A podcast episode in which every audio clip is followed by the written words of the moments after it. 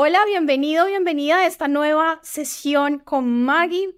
Y hoy tengo el gusto de invitarte a una pequeña parte de una sesión terapéutica con una paciente. Y me, entonces me dice, Maggie, vi un último, uno de tus últimos videos. Tú dices que si queremos saber del diario emocional y yo decía que sí. Pero antes en la sesión ella me estaba diciendo que también le estaba haciendo esto de escribir sus emociones y llevar de alguna forma un diario. Y entonces íbamos a empezar a hablar de esto y le dije, no, espérate, de una vez grabamos un episodio y aquí está con nosotros, vamos a grabar esta explicación para que tú también aprendas a hacer un diario emocional y recibas todos estos beneficios. Ella lo venía haciendo sin todas estas pautas, sino escribiendo cómo se sentía, pero ahorita nos vamos a adentrar en cómo en realidad se hace un diario emocional para tener todos estos beneficios terapéuticos. Entonces, empecé. Hola, soy Maggie Pulido. Este es un podcast en el que hablamos de psicología desde una perspectiva diferente, fresca, real y aplicable. Para esto he creado este espacio, En Sesión con Maggie, un espacio charlado, de desparche, cercano, donde te compartiré nuevas miradas, tips y también estrategias para esas situaciones cotidianas y siempre con una invitación, buscar ayuda psicológica si es el caso. Empecemos con la sesión de hoy. Mucho gusto. Eh pues he, tenido muchas buenas experiencias desde que escribo con el diario. Eh, cuando siento ansiedad o estoy pasando por momentos difíciles o tengo muchos sentimientos encontrados, me ayuda mucho a, a poder soltar y a entender lo que siento y desde dónde vienen estas emociones. Entonces vamos a sacarle más provecho a esos beneficios. Entonces, lo primero que te digo es que el diario emocional puede volverse un espacio de rumiación, es decir, que yo empiezo a darle vueltas, vueltas, vueltas y no me doy cuenta y ya he llenado 10 hojas, ya se me durmió la mano y yo sigo ahí escribiendo y escribiendo. No es que sea malo, pero no se puede convertir en eso. Entonces, lo que tenemos que hacer es empezar por darnos cuenta si nos está pasando esto y entonces decimos, no, voy a ponerme un tiempito y voy a poner nada más cinco minutos, para mí sería lo suficiente, o dos minutos, diez minutos y también va a depender de tu disponibilidad. Otra cosa es que no lo hagas justo antes de dormirte. Ojalá no sea en ese momento, sino más temprano. Es decir, si esto pasó porque te llamó esa persona y te dejó o no te respondió el mensaje esa persona, pues no lo hagas justo antes de dormirte, sino saca un tiempo durante el día para darle a esto eh, una gestión emocional que no te impacte el sueño y que no entres a la profundidad del sueño y con toda esta información haga que sueñes con él, con esa persona o con esa situación y digas voy a estar viviendo esto siempre cuando te levantes o nunca va a darse esto porque estás desde ahí trabajando. Entonces, eh, por lo menos dos horas antes de. Entonces, teniendo en cuenta esto, los diarios emocionales se pueden hacer de dos formas. La primera forma, que tú rutinariamente tengas el diario, lo vayas trabajando. Y la otra que llamaríamos como de rescate, pero en realidad no es de rescate, porque es una forma de gestionar, de regular las emociones. Y esa forma me está permitiendo a mí explorar qué estoy sintiendo, cómo lo estoy sintiendo, darme cuenta de patrones, darme cuenta de todo esto. Pero cómo lo hago es a lo que nos vamos a dedicar en este momentico. Entonces, Decirte que sí puede funcionar de rescate, pero no te sientas mal de, ay, tengo que escribir, sino es una forma de gestionar. Es decir, habrán otras personas que lo gestionan escuchando música, habrán otras personas que lo gestionan hablando o hablando con un terapeuta, hablan otras formas, pero esta es una forma. Entonces está muy bien. Entonces lo primero que tienes que hacer es, ¿quieres poner fecha? Pon fecha. ¿Quieres poner hora? Pon hora. ¿Y eso porque te va a servir para encontrar patrones? Nos sirve mucho cuando tenemos síndromes premenstruales, porque podemos decir, ah, es que me está pasando ocho días, ¿sí o no? Acá se ríe. Me está pasando ocho días antes. Ah, pues de pronto puede haber relación con tu periodo de, ovulación o puede haber unas relaciones ahí hormonales y entonces eso sería importante por ese motivo. Pero em, digamos que si se te olvida la fecha, pues tampoco te estreses por esto, pero por eso sería importante que tú digas es que es todos los domingos que yo hago una nueva entrada en mi diario, pues ahí nos estaría dando más información. Entonces lo primero es eso. Lo segundo es eh, iniciar, ¿no? Con este párrafo de introducción, muchas personas es querido diario, ¿no? Como si le estuviesen hablando a otra persona. Eso para muchos les sirve otras personas se sienten tontas o se sienten bobas haciendo esto como te sirva a ti. pero sí me parece importante que tú entiendas que puedes utilizarlo, que hay como un interlocutor del otro lado del diálogo, porque eso te va a servir eh, como para crear una distancia, para organizar mejor tus ideas. Es decir, cuando yo estoy pensando las cosas y las estoy mandando a un papel, para mí, pues es una cosa diferente a que las estoy enviando, escribiéndolas para que alguien más las lea y las entienda, ¿cierto? Entonces ahí estaría haciendo un esfuerzo yo de ponerlas como más claras. Entonces, si eso te sirve, hazlo así, pensando que el diario es una persona que te está escuchando, entendiendo y en algún punto te va a responder. ¿Tú lo hacías así? Yo a veces escribo como en primera persona o como si yo, yo alguien me estuviera hablando a mí misma. O sea, o, y yo me pregunto cosas también. O sea, depende empiezo a veces como, ¿qué está pasando hoy? ¿Por qué me estoy sintiendo así? Y empiezo a escribir, ¿no? O a veces digo, me hablo como si alguien me hablara a mí y yo misma me dijera, eh, en este momento tú te sientes así porque hiciste esto, estas cosas, esos patrones tienes, entonces es como un regaño a mí misma. Pero... O darte cuenta, no puede ser siempre un regaño, ¿cierto? Un regaño o, o un hacerte caer en cuenta. Perfecto, entonces, después de como pues algunas veces eso se da, como tú dices, lo utilizas de una forma y de la otra, y de pronto nada más es hasta ahora que caes en cuenta de, uy, yo de qué forma lo estaba haciendo, ¿no? Porque eso termina siendo como muy, muy del momento, muy de que yo necesito al otro lado que alguien me diga, pero ¿por qué estoy sintiendo esto? Entonces es como si yo le estuviese preguntando a alguien. Y otras veces es, pero me estoy preguntando a mí, estoy sintiendo esto, esto, esto. Entonces lo primero que tenemos que hacer es empezar por eso. ¿Qué estoy sintiendo emocionalmente en este momento?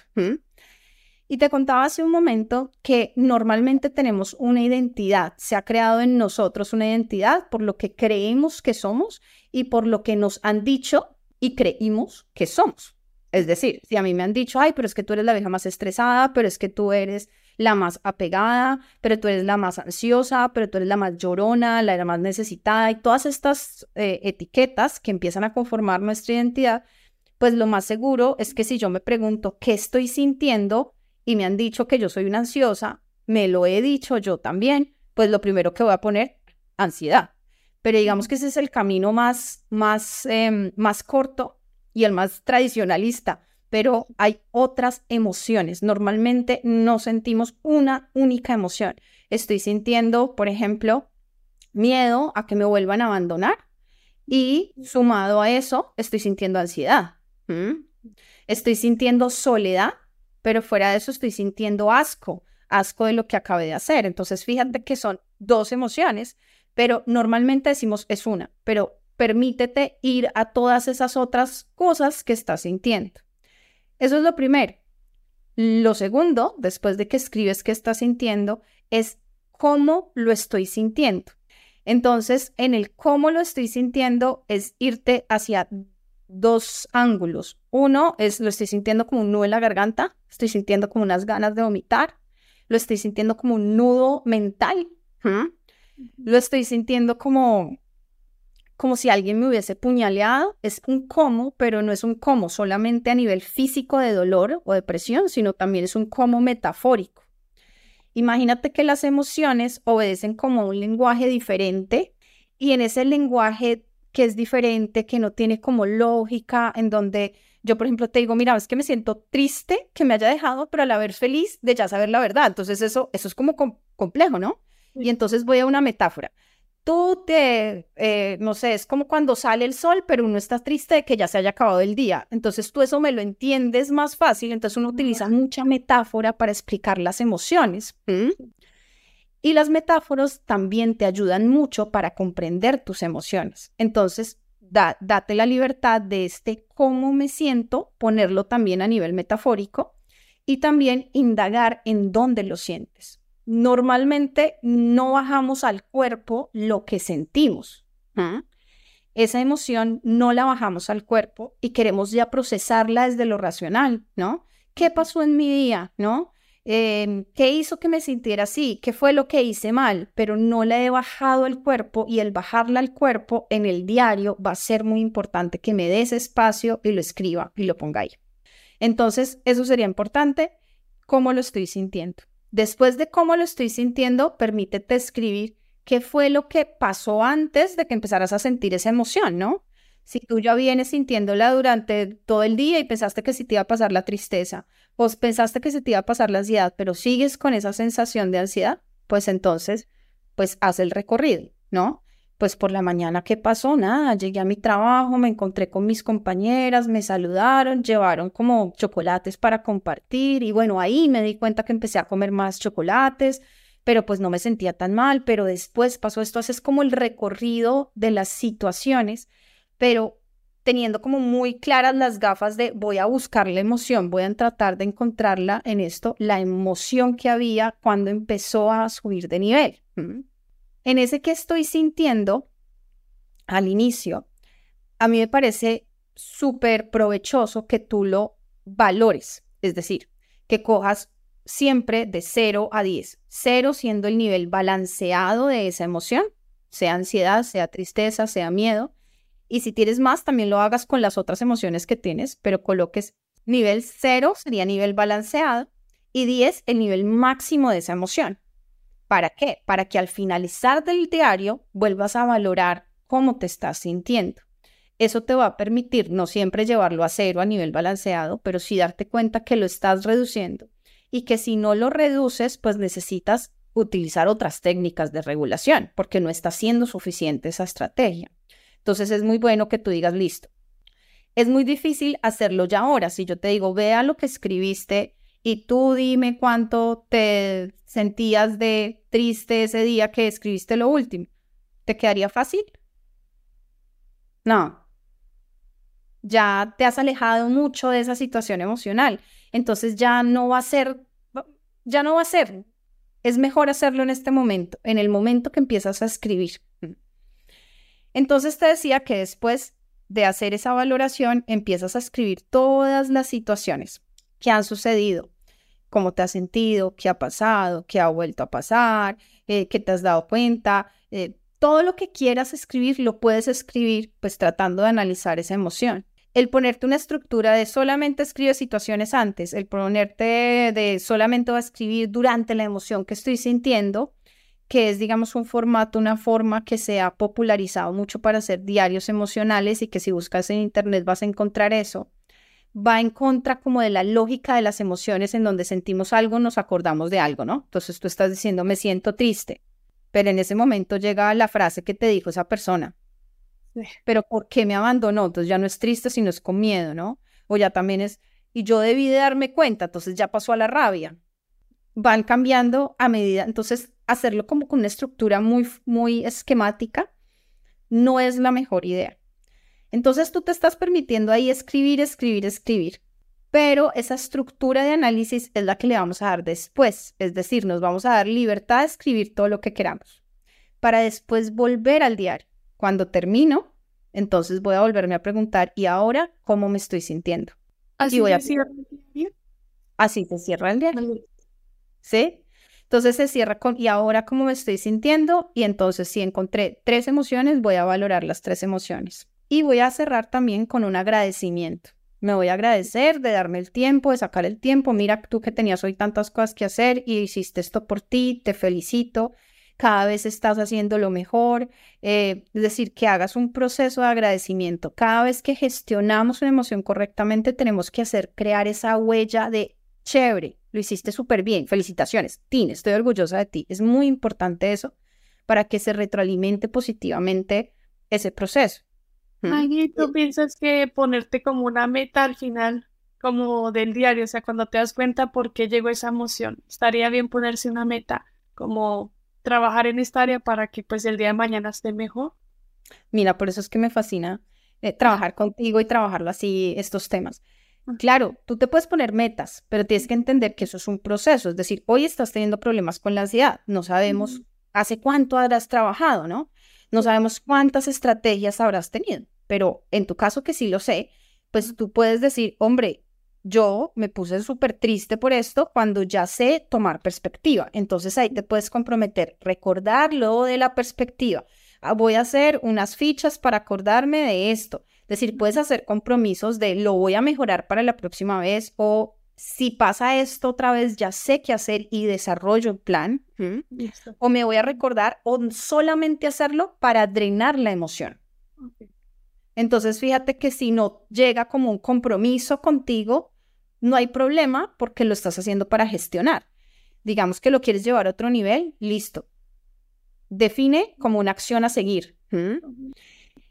No definas muchas acciones como esos planes de 1, 2, 3, 4, 5 y prospección hasta el 2070, sino toca hacer un poco más de, listo, yo sé que esto me va a volver a pasar. En esta parte en específica voy a volver a sentir esa ansiedad porque estoy atravesando esta ruptura, entonces lo que voy a hacer cuando llegue esa sensación es que voy a detener mi auto, me voy a bajar y voy a buscar una de las estrategias que sé que ya he reconocido que me hacen bien y es voy a salir a caminar. Entonces, esa puede ser una forma de terminar antes del agradecimiento con un plan de acción. Sí, claro, esa puede ser una. Y, digamos, está bien escribir cuando estamos bien, o sea, no siempre cuando estamos mal, como cuando te, eh, te sientes a escribir en tu diario. Yo normalmente lo hago cuando tengo la ansiedad o cuando me estoy sintiendo triste. Pero cuando tú vas y revisas, que a veces me, me, me gusta es ver como para decirme, no, has avanzado, sí, pero es como, estaría bien tener entradas en el diario cuando estás feliz, o sea, en los momentos buenos para darte cuenta que sí puedes, ¿sí? Ahí tú te estás respondiendo, ahí estás respondiendo, claro, claro, porque es que, míralo, eh, digamos, lo, lo lógico que hay en este punto es, yo me estoy atendiendo cuando estoy mal, pero también me estoy reconociendo cuando estoy bien estoy reconociendo que tengo mis momentos arriba. Entonces, cuando tú te devuelves a leer el diario y encuentras ahí tristeza, ansiedad, tristeza, ansiedad, más ansiedad, más tristeza, pues esto se vuelve un diario como deprimente, ¿no? Pero en cambio, si escribes esas entradas en donde, hombre, ya van lo que hablábamos hoy, de los 20 días, hoy calculé y estoy muy feliz porque nada más fueron cinco días y esos cinco días ya no estoy todo el día mal, sino en 20 minutos se terminó uno de estos episodios súper rápido y me sentí súper bien. Entonces, eso escribirlo y me siento feliz y me siento orgullosa de mí. Imagínate cómo te potencian a ti, porque te estás reconociendo. Maggie, y cuando hablamos de las narrativas positivas, ¿está bien escribirlas ahí? O sea, que normalmente me así ya escuchan cómo habla, las narrativas positivas, se nota que ha aprendido. Dios mío, sí, Sí, sí, sí. Claro, esas narrativas, normalmente en los diarios que voy a escribir, ¿no? Como, pero, pero, ¿por qué fui tan estúpida de dejarme tratar así? Pero, ¿por qué siempre me dejo? Es decir, siempre va a ser esa narrativa hacia eso, pero también, por ejemplo, detenerte en ese momento que estás pensando y hacerte la reflexión. Y me estoy dando cuenta de que solamente me hablo desde ese tipo de narrativa. Voy a empezarme a hablar desde una narrativa no más positiva. Eso ya lo hemos hablado y tú ya lo tienes requete claro sino realista. Realista, en donde estoy diciendo, tengo mis, mis altos y mis bajos, pero aquí estoy y yo puedo hacer cosas difíciles y puedo seguir con esto que requiero tiempo, que requiero habilidad. Sí, lo puedo conseguir y es lo que estoy haciendo. Bueno, no, o sea, yo pienso que me, me gustó mucho lo que explicas de los, de los sentimientos, porque siempre que, digamos, en mi caso, yo, yo empiezo a poner, me siento triste, o sea, la tristeza o la ansiedad pero es bueno aprender que, nos, que somos más de lo que la gente nos ha puesto, eh, o sea, que tú eres esta, esta identidad, tienes esta identidad. Y e, es, bueno saber que tenemos otros sentimientos ahí y, y pues es, es algo que quiero practicar ahora. Total, total. Maggie, cuando dices del, que hay dos formas, ¿no? Una es donde gestionamos las emociones y la otra es en diariamente ¿Te refieres a escribir como cuando escribo uno, querido diario, hoy pasó esto y tal cosa? O... Sí, pero a nivel emocional. Ah, ok. Es decir, que tú tengas la costumbre, que ya no sé, en inglés se le dice journaling, porque es llevar la jornada escrita, ¿no? Eh, y entonces es como, pues hoy me doy el tiempo, de, me levanto por la mañana y hago esta gestión emocional como de manera preventiva y es una forma de conectar contigo, ¿no? Entonces, así como todos los días te bañas los dientes, espero. Ah.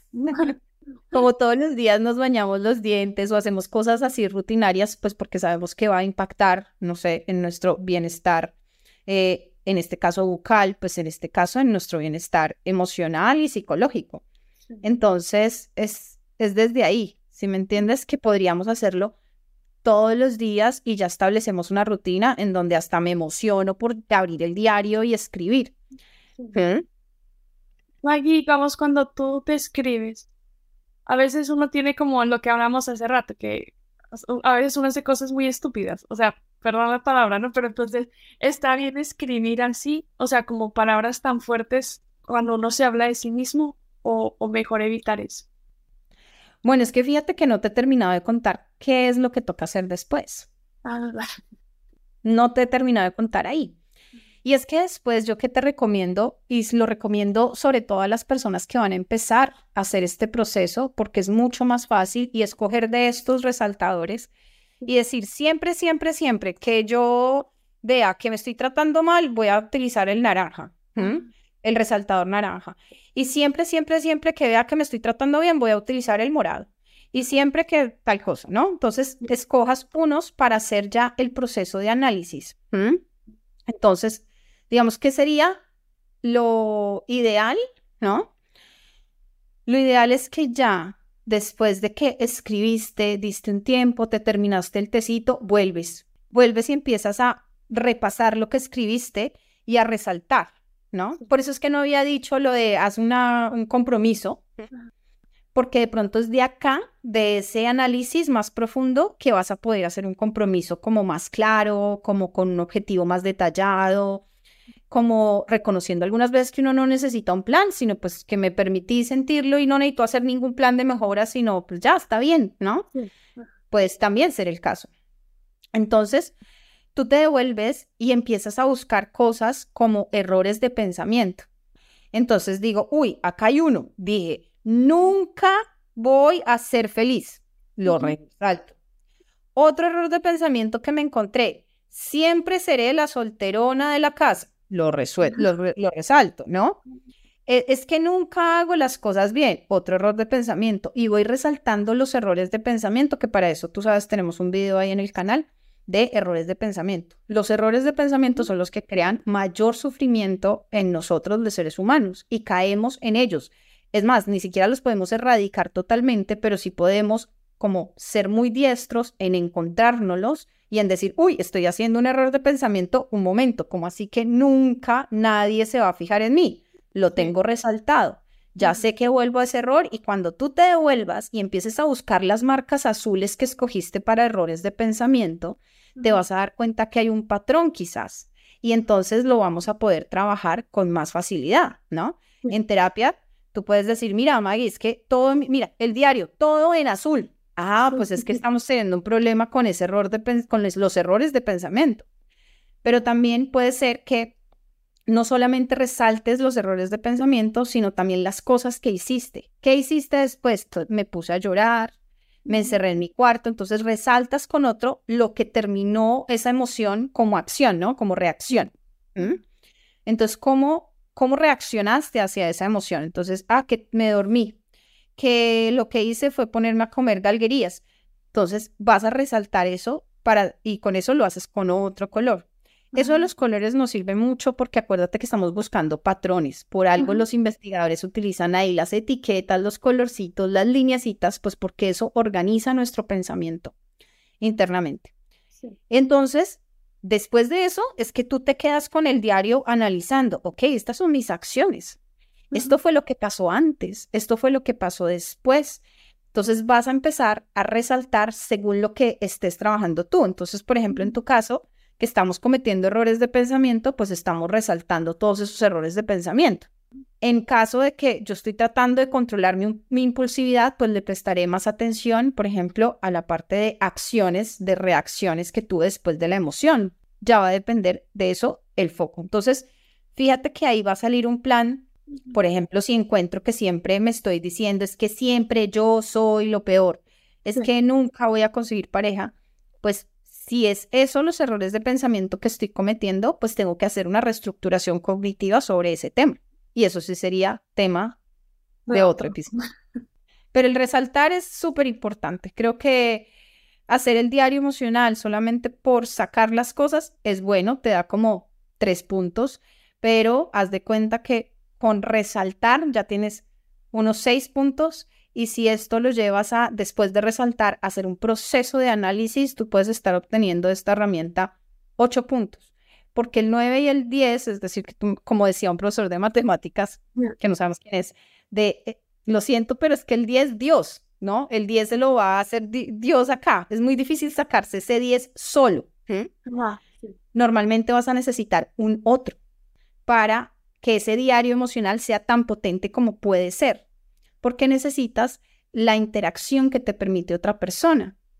¿Sí? Entonces hay muchos patrones que tú no vas a poder ver, muchos patrones que se te van a ocultar porque siempre, decir, tú no puedes ver un patrón si estás dentro de la situación es muy complicado. Si te has dado cuenta que los investigadores privados arman una pared larga, grande, ¿no? Y siempre toman distancia a la pared para tener toda la big picture, toda la imagen gigante. Haz de cuenta que tú, con tu vida, es muy difícil que lo hagas. Entonces ese diario emocional nos va a dar muchas cosas para que en terapia tú tengas es, toda esa información y sea más fácil poderla ver contigo y con el terapeuta hablando sobre esas cosas y vas a ver patrones que no veías por ti sola. Te ha pasado acá en sesión, ¿cierto? De que tú dices, Maggie, yo no había pensado en eso. Bueno, no, y yo me doy cuenta cuando voy escribiendo, o sea, cuando voy terminando, analizo mucho, o sea, por qué pasó esto, por qué sentí esto, y te ayuda a verla, así como de big picture desde, desde lejos, ¿no? De ver qué, qué, errores o qué patrones tengo que, que, me hacen llegar a esa emoción, pues seguida, seguido, ¿no? Entonces tengo que, al siguiente día como que ya sé que tengo que planear o, o como que tengo que evitar para que esa emoción no vuelva a pasar. Fíjate que hay dos cosas. Lo primero que dices, esa, esa emoción no vuelva a pasar. Es muy raro que tú hagas que una emoción no te vuelva a pasar. ¿Sí? Em, que no vuelvas a sentir amor, desde las positivas hasta las negativas, que no vuelvas a sentir tristeza. Eh, digamos que es, es, más, es muy triste que te pasara porque para eso se necesita eh, un daño cerebral. Entonces, no lo vuelvas a decir. No lo vuelvas a decir. Entonces, el punto es que no es que no vas a volver a sentir tristeza cuando haya ese diario emocional, es que la vas a saber gestionar. Ese es el objetivo, saberla gestionar, saberla gestionar. Voy a ser cada vez mejor en gestionar esta emoción. Voy a escuchar el mensaje que tiene esa emoción. Eso es importantísimo meterlo aquí en el diario, preguntarte qué, qué diablos vino a decirme esa emoción y entender que las emociones nos están trayendo diferentes mensajes. Por ejemplo, la tristeza te está diciendo, te está trayendo un mensaje pero quiero que lo bajes a tu situación, porque ahorita lo van a de pronto a llevarlo como calcado. No. ¿Qué te está diciendo la tristeza? Es para, ¿ah? detente y date tiempo para analizar lo que pasó. Eso es lo que te está diciendo la tristeza. La ansiedad te está diciendo, hay algo alrededor que te está prendiendo alarmas. Préstale atención a eso que te está prendiendo alarmas. Mira si es real, si no es real, si hay razón para asustarte, si son tus patrones antiguos. ¿Me entiendes? La ansiedad te está dando un mensaje. La rabia te está diciendo, acaban de violar un valor para ti que es importante. Eso te está diciendo la rabia. Ojo, te están violando un valor que es importante para ti. Entonces tú dices, claro, ya entiendo. Cuando yo siento rabia, ah, pues porque, sé, mi mejor amiga me dijo que me iba a llamar y no me llamó. Y para mí un valor muy importante es que cuando uno dice las cosas, uno las cumple. Entonces, por eso te siento rabia. Listo, ya entiendo que esa emoción no vino a molestarme y a joderme la vida, sino a traerme un mensaje. Entonces, entender los mensajes que hay detrás de cada una de las emociones, pues me va a ayudar muchísimo. Eso es una cosa que estabas diciendo de que no vuelvo a tener tristeza o de no tener ansiedad. significaría dejar de ser ser humano. Y lo otro que estabas diciendo es que normalmente, ustedes que nos escuchan no tienen por qué saberlo, pero siempre empezamos la sesión con algo que ella dice. Ayer estuve pensando en qué contarte el día de hoy y ella tiene varias anotaciones en su cuaderno. Es decir, ella hace el diario emocional y el día antes de verse conmigo o antes de la sesión, ella como que hace un resumen de lo que me va a contar. Entonces, eso le ha permitido que con el proceso del diario emocional ya se ha dado cuenta de cosas y me las pregunta. Me dice, May, entonces hice esto y me sentí lo que les decía ahorita, cinco días mal. y entonces pasó esto un día, esto en el otro. Eso te lo ha permitido traer a terapia el proceso que has hecho.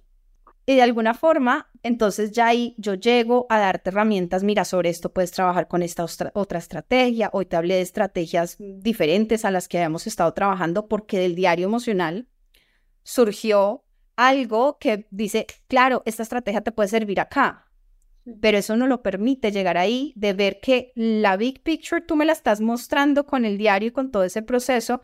Y yo digo, claro, acá está pasando esto, que es lo que yo te decía, tienes muchos, y les puede pasar a las personas que nos escuchan, de que se hablan internamente, ese diálogo interno siempre lo mantienen ahí y se dicen como, no, ya, comprometida a dejar el azúcar, no, comprometida a dejar ese tipo, no, comprometida a poner límites. Y sí, la próxima vez tú puedes, tú puedes, tú puedes, pero todo eso no lo estás verbalizando, sino lo estás diciendo internamente. Y para muchas personas, y te voy a decir, normalmente, sí, para, a ver, me voy a explicar. ¿Qué le va a pasar a la mayoría de personas? Es que eso está pasando, internamente está la verbalización, pero imagínate que tú eso lo hagas hacia afuera. Es decir, me lo digo, lo pienso y lo verbalizo. Ah, la otra versión es que lo pienso y me lo digo. En la otra le estoy añadiendo la verbalización. Eso significa que más áreas en mi cerebro se están uniendo para trabajar en ese aprendizaje, en ese compromiso, en eso que me prometí. Entonces, por eso es tan importante esto de ya, no más. No le voy a volver a escribir. Ya, Maggie, acuérdate de poner límites. Ya, ya, no más. acuérdate, ya no revises más coge tu tiempo para cosas importantes, para hacer la tarea, verbalizarlo. Yo esto me lo he dicho internamente, pero no me lo he dicho. Pero eso de qué salió, de que estábamos hablando que en el diario emocional te dabas cuenta de que te hablabas y te hablabas y te decías cosas. Entonces de ahí salen también muchas, muchas posibilidades de crecimiento en el espacio terapéutico. No, y yo noto que con el diario me ayuda a bajar mucho ese estrés como o las emociones que tengo porque ya están escritas, es como que puedes eh, recibir como un, como un, relief de lo que sentía todo el día encima, ¿no? Entonces me ayuda a ponerlo ahí y yo me he dado cuenta que, o sea, no, no dependo ya tanto del diario como lo hacía al principio que empecé a trabajar contigo, que era diario que escribía y tal vez dos, tres veces al día, que era mucho, sí. pero era porque tenía así demasiado que estaba pasando mi vida pero ahorita, es, o sea, es, lo hago ya menos, pero me ayuda cada vez que yo lo hago, me ayuda a bajar la ansiedad que siento, a encontrar qué patrón tengo, porque, por qué me estoy sintiendo así, qué hice antes para sentirme así.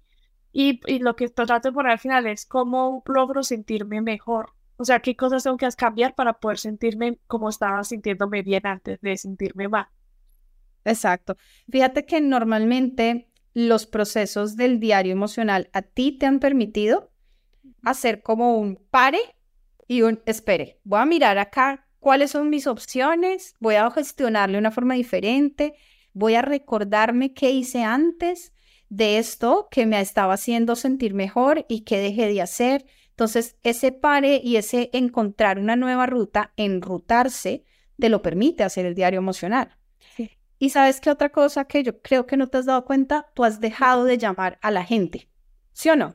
Sí. Tú antes decías, llame a mi hermana, llame a mi mamá, llame a mi amigo, ¿sí? ¿Cierto? Es que tú un día me dijiste eso de no, no llames a la gente para decir de tu leche derramada, sino cómo limpiaste la leche. Y se me quedó porque en verdad yo antes llamaba a decir se me derramó la leche y tengo todo este problema y llorar y todo. Y ahora yo, yo lo analizo y digo, ya no tengo que estar como sufriendo por otra persona creando más victimización, sino simplemente aceptar lo que siento, ver que por qué me siento así y yo misma cuido de mí, ¿sí? Y eso ayuda. yo quiero llorar. Escucharla, ustedes no se imaginan, escucharte decir esto es un regalo, de verdad. Ay, gracias. No, o sea, sí te ayuda demasiado el diario y yo pienso que, o sea, todas las herramientas que tú nos enseñas es como a trabajar en ti mismo, ¿no? Porque a mí me hacía mucha falta encontrar esas herramientas para trabajar lo que yo sentía, eh, pues mis, mis dolores de mi niñez y las cosas que estaban pasando en mi vida. Entonces, ahorita me siento muy feliz que ya tengo las herramientas para yo poder hacer, o sea, trabajar mis emociones. Sí, mira que lo que tú dices, a la gente le asusta y a mis pacientes particularmente les asusta cuando yo les digo, van a empezar a hacer el diario y tú no me dejas mentir acá que tú me enviabas el diario las primeras, yo creería, el primer mes todos los días. Sí. Y era el párrafo del diario y el compromiso es envíame tu diario porque necesitas esas herramientas que te estoy dando acá. Aunque no sea estructurado, yo te iba pues como mostrando cómo se decía, sin una estructura firme. Pero necesitabas hacer ese diario emocional. Entonces las personas se asustan como de, ¿esto lo tengo que hacer de por vida? Sí, yo digo, y si lo tuviera que hacer de por vida, a ver, díganme cuál es el problema. No tiene problema que se toma la Coca-Cola de por vida, es decir, ya lleva 10 años, es decir, eso es una vida. Eh, con eso no tiene problema, no tiene problema con tomarse la pastilla para dormir todas las noches y me va a decir que tiene problema con una herramienta que le va a dar bienestar. Pero hay muchas personas que se rehusan a hacerlo, gracias a Dios, tú no, y en parte, en gran parte, al compromiso con las recomendaciones que yo te voy dando en terapia, es que se ha dado tu mejoría.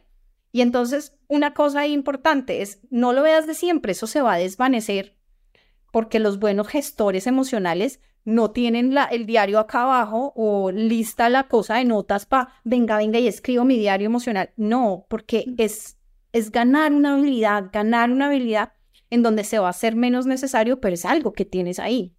Entonces, esa es otra cosa. Y te quiero decir otra. Imagínate que normalmente cuando tú llamas, que era lo que yo te decía, necesitas decir cómo ya recogiste esa leche. Pero es que al principio tú no sabías cómo recogerla, te tocaba llamar. ¿Qué pasa? Que normalmente en la historia de las personas que tienen problemas con sus emociones, hay un déficit en la regulación emocional. Dime si no te parece obvio. Pues, yo tengo aquí como la explosión de ansiedad, obvio, pues tengo un déficit en esa habilidad. ¿Que lo podemos explicar desde la dinámica familiar? Sí, pero otras veces lo tenemos que explicar desde lo traumatizante que fue una relación amorosa previa. Y tú dices, sí, es que mis papás no me maltrataban, es que mi mamá es súper amorosa, es que decir, no le podemos echar la culpa por, el lado, por ese lado no fue. Entonces, ¿por dónde fue? Uno, porque hay unas emociones que no nos imaginábamos que íbamos a estar en esa situación y que se iban a dar esas emociones, pero otras pueden estar dadas de ese mal manejo por situaciones traumáticas. Entonces, mi punto va a que tú no sabías cómo limpiar la leche. No tenías idea que era tan fácil como conseguir una toallita de cocina y ponerla ahí y ya, limpiarla. No sabías. Es súper fácil limpiar leche, ¿o no? ¿No? Pero el que no sabe, ahí está mi esposo, ¿con qué recojo la leche? Y uno es como, mi amor, con este trapito de aquí. Es decir, el que no sabe, pues tiene que preguntar. Ojalá pregunte. Entonces, mi punto es que tú estabas desde la corregulación, necesitas a un otro que te diga. Entonces llamo a mi hermana, oiga, me pasó esto y estoy mal, y entonces ya no sé, y entonces ella te dice, no, China, fresca, que usted puede, que las cosas son difíciles, pero tú vas a poder, pero mira que tú eres esto, o te hace como el análisis, todo el proceso, y tú cuelgas y, oh, menos mal que la llame, ella siempre sabe qué decirme, ya me siento mejor. Entonces, puntos para tu hermana, puntos para tu hermana, pero menos puntos para ti en cuanto a regulación. estoy diciendo eso fortalece la amistad, pero no estamos hablando de eso, sino en cuanto a tu nivel de autoeficacia emocional. Te sientes, pues, con menos puntaje.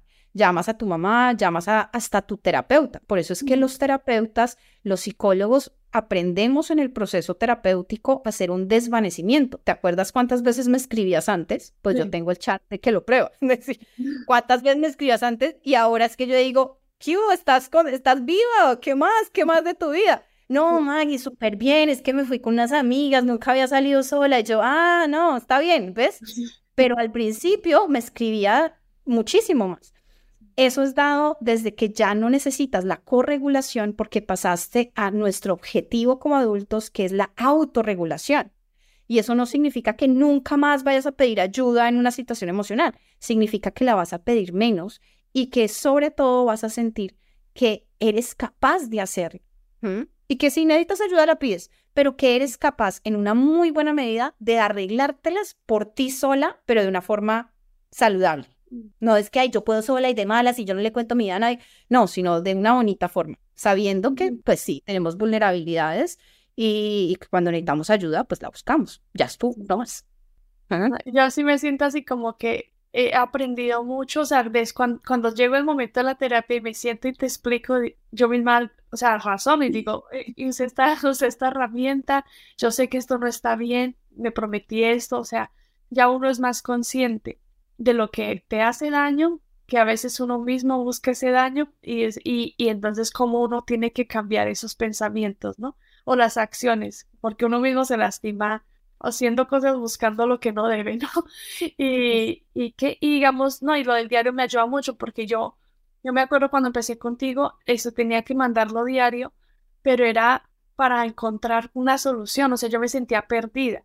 Y, y yo me acuerdo cuando respondías, yo decía, tienes razón. Y tú siempre mandabas como highlight esta, esta cosa, o sea, cosas que yo dije, como los pensamientos que tú dices que... Es ti, perdóname, estaba haciendo por ti lo que tú haces ahora.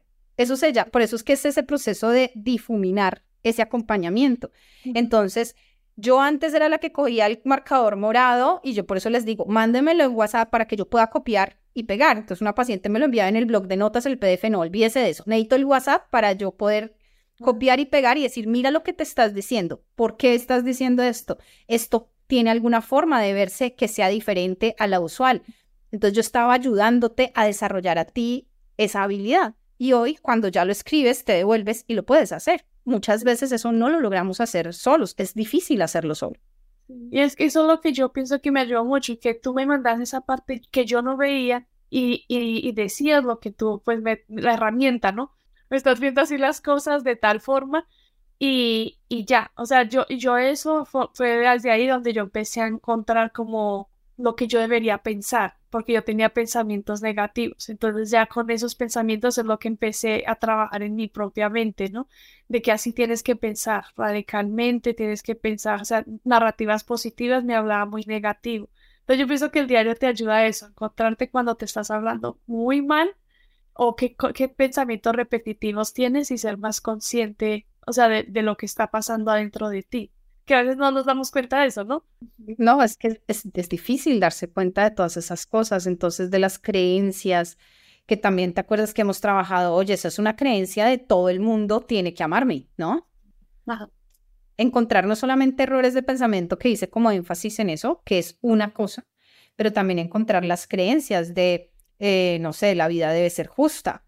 Esa es una creencia. Y de esas dos, eh, de pensamientos y de creencias, pues tenemos contenido en el canal, lo pueden buscar y acá abajo les dejaré la descripción para que ustedes busquen y, se den cuenta de, ¿en serio? Una creencia es que la gente debe tratarme con justicia. Sí, esa es una creencia. ¿Te acuerdas que muchas veces que hemos trabajado en sesión que yo te digo tal cosa y tú me dices, no, Maggie, explícate porque no entiendo lo que me quieren Y cuando me, te lo explico, tú dices, ah, ya, yo no lo había entendido así o yo lo había pensado de una forma diferente, porque hay unas creencias a las que estamos tan encima y tan pegados y tan arraigados que los tomamos como verdad, pues pura, y es la verdad, y solamente hasta que nos sentamos como a reflexionar, decir, claro, es que no tienen por qué ser siempre justos, es más, yo nunca soy siempre justa con los otros, y lo que necesitaría es que fuera alguien justo la mayor parte del tiempo conmigo y que si comete una injusticia no sea intencionada esa injusticia. Entonces, fíjate que se caen mucho esas frases totalitarias.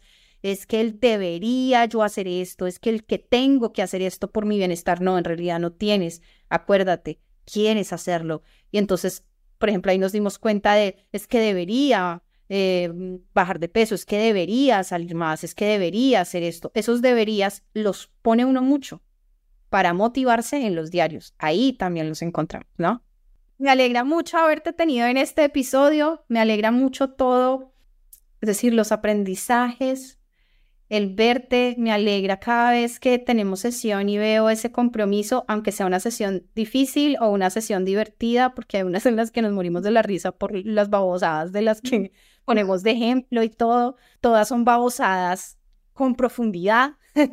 son babosadas existenciales, pero la pasamos bien y creo que esa, esa parte también ha sido crucial en tu proceso, que el diario emocional lo has tomado como, vamos a ver, vamos a hacerlo con ganas, con interés, con, con energía positiva de que nos va a ir bien, de chévere. Y bueno, te felicito porque eres de las personas más juiciosas con esta herramienta. Y bueno, y nos vemos en una próxima sesión, tú y yo, y en un próximo episodio. Encuentra un nuevo episodio todos los miércoles en Spotify y Apple. Si nos quieres ver en video, búscanos en YouTube. Deja tus comentarios. Si te gusta este podcast, deja cinco estrellitas y compártelo con esa persona que sabes que esta información le sería de mucha ayuda.